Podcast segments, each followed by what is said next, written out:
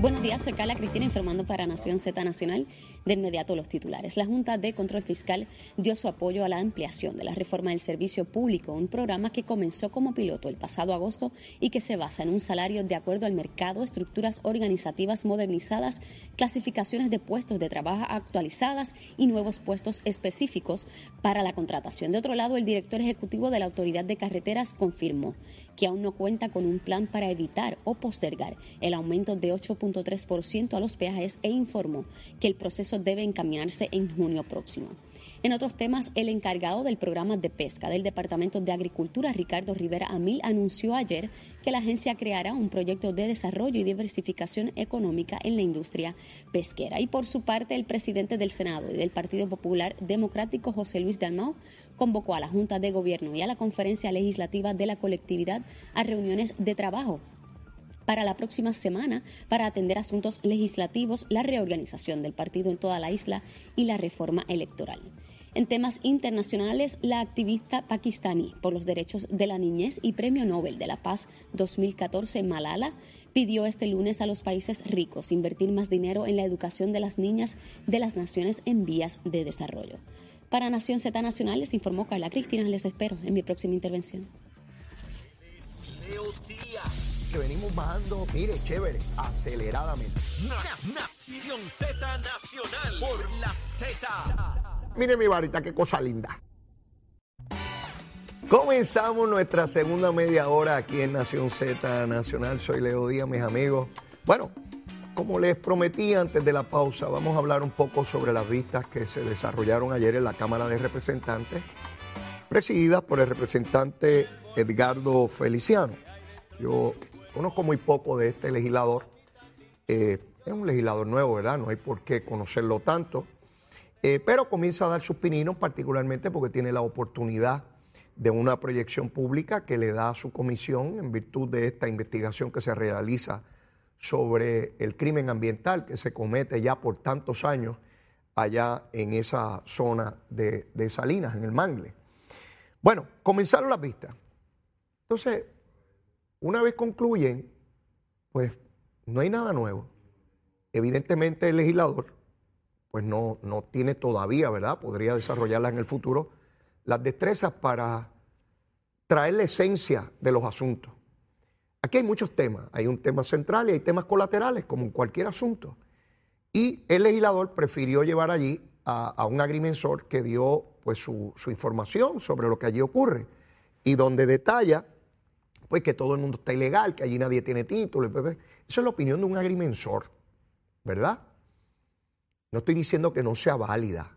Lo que pasa es que cada profesional va a mirar una situación de hechos a la luz de su expertise, de su preparación, de su experiencia, de lo que conoce.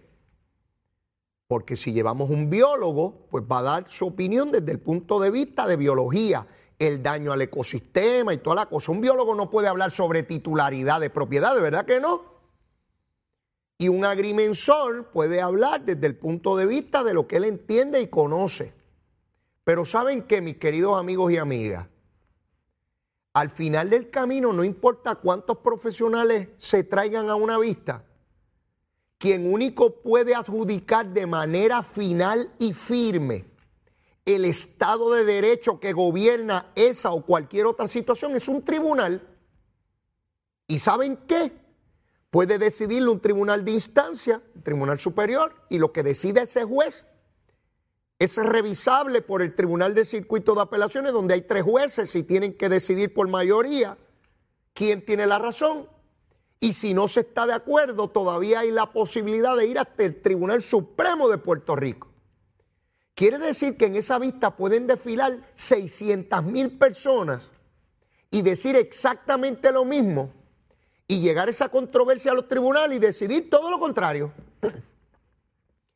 Sí que es fascinante ver al presidente de la comisión por los medios de comunicación hoy, ¿verdad? Y otra vez no conozco al legislador, no sé cuánto aceite en la lámpara tiene el muchacho, no lo sé. Sí, cada uno de nosotros, seres humanos, trae distintos niveles de aceite en la lámpara. Unos traen bien poquitito de aceite. Prende, pero suavecito y empujado. Otros traen bastante aceite y a otros se les desborda, ¿verdad? Hay gente brillante que tiene aceite, mire, para quemar lámparas como loco. Así que yo no sé, y no me atrevo a anticipar cuál es el nivel de aceite en la lámpara de este legislador. Lo que sí sé es que está diciendo un disparate cuando va por los medios de comunicación diciendo que toda esa gente está ilegal allí porque se lo dijo un agrimensor. Ah, de verdad. Pues vamos a traer un astronauta a ver qué dice. No, el agrimensor puede tener una opinión muy válida y probablemente un tribunal hasta valide lo que le está diciendo, pero yo no lo sé, ni el legislador tampoco. Porque hay controversias de derecho allí. Porque se, fíjense cómo se va aguando el asunto, fíjense cómo se va aguando. Al principio los sectores de opinión pública dijeron que, que metieran máquinas y arrancaran las casas, las piscinas, los campers, todo y lo arrancaran. Después se fue modificando la cosa. Primero era que el culpable era Machalgo, ya no mencionan a Machalgo, ¿verdad que no? ¿Verdad que usted ya lleva días que no escucha el apellido de Machalgo? Rafael Machalgo, licenciado Rafael Machalgo. El Machalguito, a que usted no escucha del Machalguito ya. No es palguito, el pez ese que se pesca y se come, no, no, un palgo. Es un machalgo, es un machalgo. ¿A que no escucha del machalgo ya? Sí, porque resulta que Machalgo tan pronto llegó a la dirección de recursos naturales hizo lo que muy poca gente había hecho en más de 10 años. Sí, porque eso comenzó allá desde el 2014, ¿sabe? Sí, eso no empezó el año pasado ni hace dos años, ¿sabe? Y la alcaldesa es popular desde el 2013 y le recoge la basura y le arregla la calle y tiene gente de ella que camina por allí, compra por allí, seguro. Y hay PNP también metidos allí, seguro. Si hay de todos los partidos, mi querido pueblo, sí. Pues Machalgo envió carta a justicia, a, a, acueducto, porque ningún jefe de agencia puede ir y sacar a la gente a tiro de ningún lugar, ni con máquina, ni destruir propiedad. Solo tiene que autorizar un tribunal. Yo no puedo ir a tumbar algo, ni el gobernador puede decir, vamos con máquinas a tumbar aquello allí, no. Un tribunal es el único que puede adjudicar derechos y determinar cuál es el curso de acción a seguir al amparo de las leyes existentes. Seguro.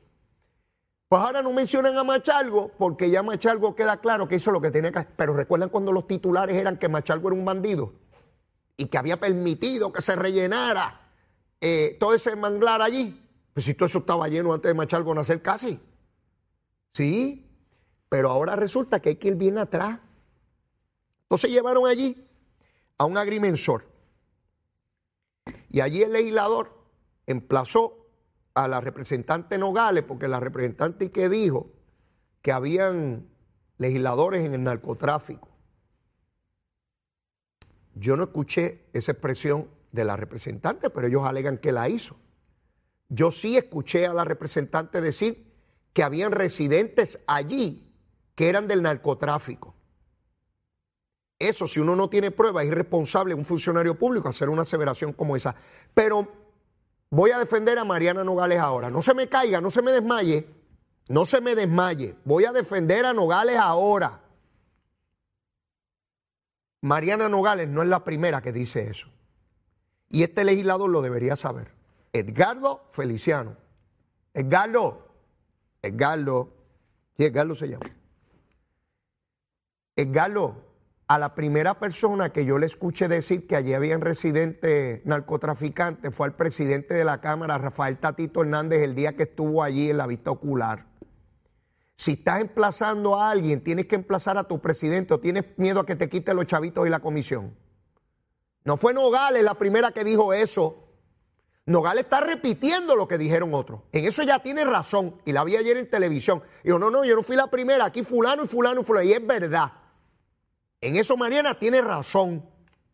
Y si la están emplazando para que diga, pues emplace al presidente de la Cámara que dijo que ya hay residentes narcotraficantes. ¿Cuál es la prueba? ¿Por qué no le da 24 horas también al presidente de la Cámara para que presente pruebas? Sí, porque él dice que los funcionarios públicos no pueden estar buscando pautas, dañando reputaciones. Pues Tatito lo hizo. ¿Ha habido alguna repercusión? Edgardo, Edgardo, que anda por todo. Ahorita estuvo en Nación Z con Saudi, Saudi, Jorge y Eddie. Sí. y dijo que estos legisladores irresponsables buscando pauta, dañando reputaciones. Y el presidente de la Cámara, cuando dijo que habían residentes allí narcotraficantes, él los conoce, él sabe de ellos, tiene pruebas. Pregunto, ¿por qué con Mariana Nogales sí y con Tatito no? Pregunto. Ah, si Mariana dijo, como él alega, yo no la escuché, de que hay legisladores narcotraficantes, por supuesto que es un irresponsable si no presenta prueba de ello. Claro. No puede haber doble vara. No le pueden aplicar una vara a Mariana Nogales y otra a Tatito. No, es la misma vara para los dos. El que haya hecho imputaciones de narcotráfico tiene que demostrarla, si no es irresponsable, llámese como se llama y no importa el partido al cual pertenezca. Ve cómo no me gustan las dobles varas para nadie. Si condenan a Mariana por eso, tienen que condenar a Tatito también. Y si un PNP lo hace, también. Sí, esta cosa de que a unos sí, a otros no, no, no tolero esa cosa. O le aplicamos a todo el mundo la regla. La varita, mire, allí está Edgardo aplicando la cortita a Manogales y la larga para, para Tatito. No, no, mi hermano, no. No. Los dos tenían que tener el plazo de hoy a las 10 de la mañana. A Tatito puede decirle narcotraficante a cualquiera, Nogales no. ¿A cuente qué? ¿A cuente qué? Pues mire,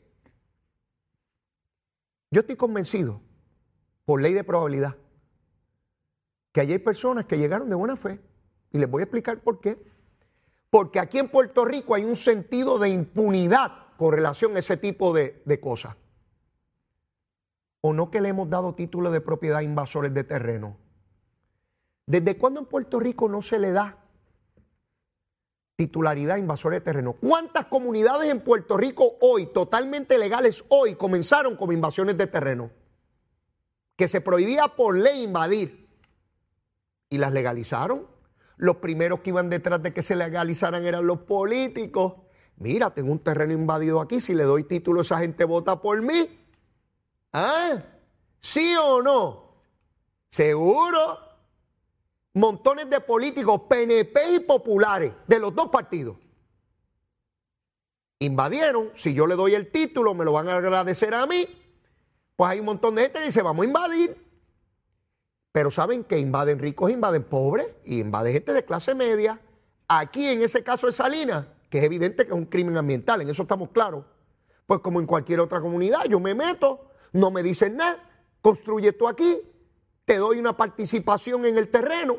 Si yo llego y veo luz y agua, yo digo, pues aquí el gobierno permite porque hay luz y agua. ¿Cómo empezaron las picúas? A los que son más viejitos, los jóvenes no recuerdan eso. Yo lo recuerdo vivamente porque yo llegaba a la legislatura en ese momento. Estaba Carlos Vizcarrondo como portavoz de los grupos ambientales para impedir la construcción y la venta de terreno en las picúas. Mi amigo Carlos Vizcarrondo mi gran amigo de toda la vida, independientemente de divisiones políticas y boberías. Es mi hermano. Lo respeto enormemente. Retirado ya del Tribunal de Circuito de Apelación. Y era Carlos el que llevaba esa voz cantante allí. Y luchó por eso. Y tenía razón. Hoy esa comunidad está legalizada y están allí. Hay muchísimos titulares y nos vendieron y compraron y toda la cosa que se da. Pues allí fue igual. Por lo tanto, no podemos decir que todos son narcotraficantes, que todos llegaron allí a invadir el mangle, porque si yo llego allí y veo que hay luz y agua y que alguien me presenta una escritura y que estamos todos aquí, aquí nunca se ha metido la policía, nunca nos han cuestionado nada y de, leíto, ponte un campel ahí para que venga a consumirte los nenes y te meta al agua y una lanchita allí, pues yo voy, pues ya, ¿cuánto vale? Hay 100 pesitos por noche, pues da, toma, nene. Vamos para allá a ver el monito de Santurce. Seguro. ¿En cuántos lugares probablemente hemos estado? Que no cumplen con todo el Estado de Derecho y nosotros presumimos que sí lo, lo, tienen y por eso somos criminales, claro que no. Por eso es irresponsable decir que todo el que está allí es ilegal y que todo es un narcotraficante un bandido. Hay que ir caso a caso para no cometer injusticia, claro. Y eso me mueve al otro tema que quiero discutir con ustedes. La joven que ayer el Departamento de Justicia pidió a los tribunales que se desestime su caso que se archive. Yo hablé aquí al otro día de esa situación y dije lo injusto que era. Ahora veo que le caen encima a los fiscales. Es un disparate caerle encima a los fiscales. Si los fiscales no hubiesen radicado los cargos de inmediato, hubiesen dicho que el Departamento de Justicia eh, arrastra los pies, que una mujer que abandona a su hijo, que esto es una barbaridad y que sé yo qué rayo. Si la juez le impone una fianza de un peso, mira como los tribunales sacan a la calle una mujer que, que abandona a su hijo, este sistema no sirve, pa, pa, pa. Porque tenemos un sistema que trabaja con el Estado de Derecho y la presión pública. ¿Sí? Depende cuántos chavitos usted tiene. Sí, esa es la verdad de nuestro sistema.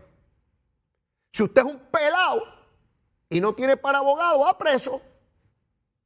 A menos que asistencia legal, que hacen un trabajo inmensísimo con las personas que no tienen recursos en Puerto Rico y que son acusados de delito, tratan, tratan con los pocos recursos que tienen de que no se cometa injusticia. La mayor parte de nuestro pueblo entendía que había que meter la presa por toda la vida, porque así pensamos de las mujeres que abandonan los hijos. El papá puede abandonarlo como sea, pero como ese es el macho no hay problema. La madre es la que no lo puede abandonar. Y yo les dije aquí a ustedes que el primero que abandonó esa criaturita no fue la mamá. Fue el papá que permitieron que la desahuciaran y que estuviera en la calle con esa criatura. Sí, el papá que estaba casado cuando tuvo relaciones con ella. Sí, la preñó y se fue para allá con la esposa tranquilo, ¿verdad? y allá que la desahucie y que se fastidie. ¿Cuántos casos de injusticias como esa ocurren pero no tienen notoriedad pública y no podemos decir nada? ¿Cuántos? Si el que tiene chavo va al Tribunal de Circuito de Apelaciones, va al Tribunal Supremo y aquí hay casos que tardan años en resolverse porque los abogados en ejercicio de su derecho están en apelaciones y apelo por aquí, apelo por allá y cuando pelo aquí, pelo allá y pelo aquí, pelo allá. Seguro y pago buenos chavitos al abogado y el abogado ganando chavitos, seguro yo quiero chavitos también, todo el mundo quiere chavitos. Pero cuando uno está pelado, declárate culpable, mijo, porque como no hay muchos chavitos y no podemos ir para allá arriba, tú no, tú no tienes chavos para la apelación, declárate por un menos grave ahí o por un delito menor incluido, para que cumplas menos, nena, y allí va el pelado para la cárcel un rato. ¿Sí? Y si tiene chavo y un buen abogado, ¿eh? De esos abogados que están en la opinión pública y que te defienden en el tribunal te defienden fuera. Seguro bien chévere. Sí, porque valen caro esos abogados, no son regalados.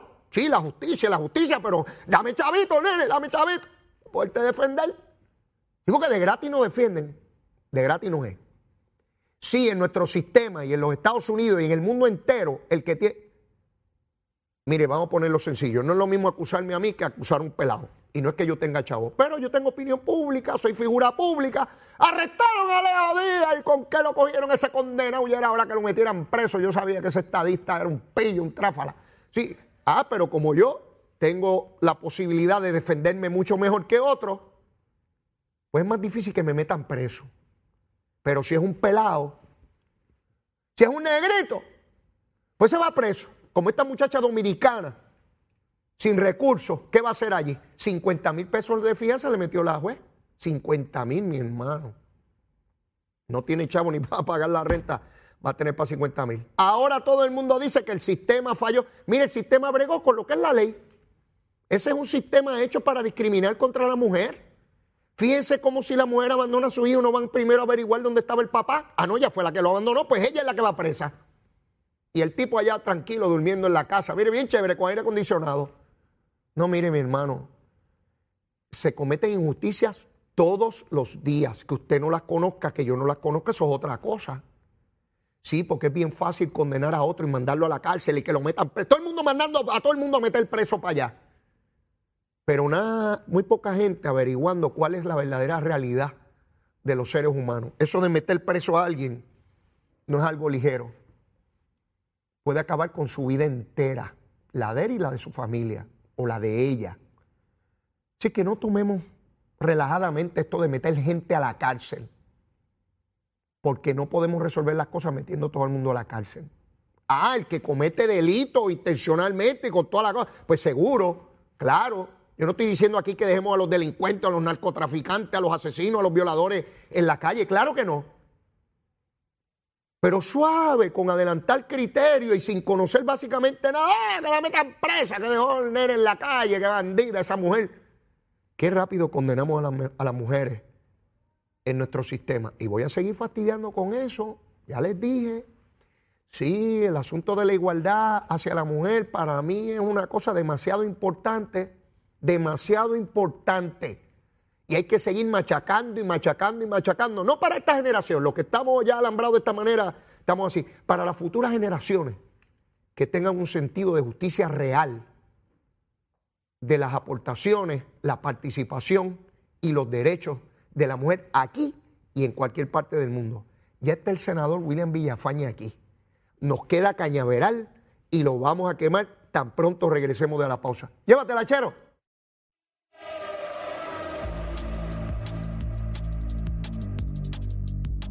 Buenos días, soy Carla Cristina informando para Nación Z Nacional. El tránsito está semipesado en gran cantidad de las vías principales de la zona metropolitana, como la autopista José Diego, en tramos de Bayamón a Torrey y la entrada a San Juan, así como en la carretera número 2, la PR5, la 167 y la 165 en dirección a San Juan.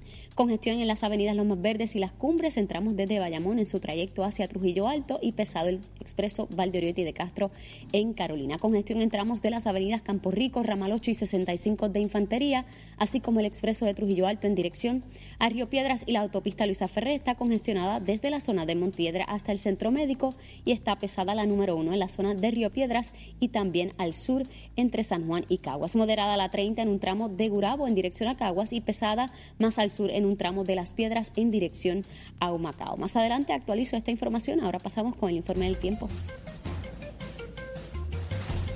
Las condiciones marítimas continúan peligrosas debido a los vientos que se están moviendo a velocidad de hasta 20 nudos con dirección este-sureste, que está provocando oleaje picado y peligroso de hasta 8 pies a través de las aguas mar afuera del Océano Atlántico y desde el pasaje de Anegada hasta las aguas del Mar Caribe. Debido a esto, la advertencia para operadores de pequeñas embarcaciones continúa en efecto para esas aguas y además continúa vigente el riesgo alto de corrientes marinas para las playas del norte, este y sureste de Puerto Rico y se espera que las condiciones en las zonas de resaca mejoren para mañana miércoles. Más adelante les hablo sobre el clima para hoy que luce como un día bastante nublado. Para Nación Z Nacional les informó Carla Cristina. Les espero en mi próxima intervención.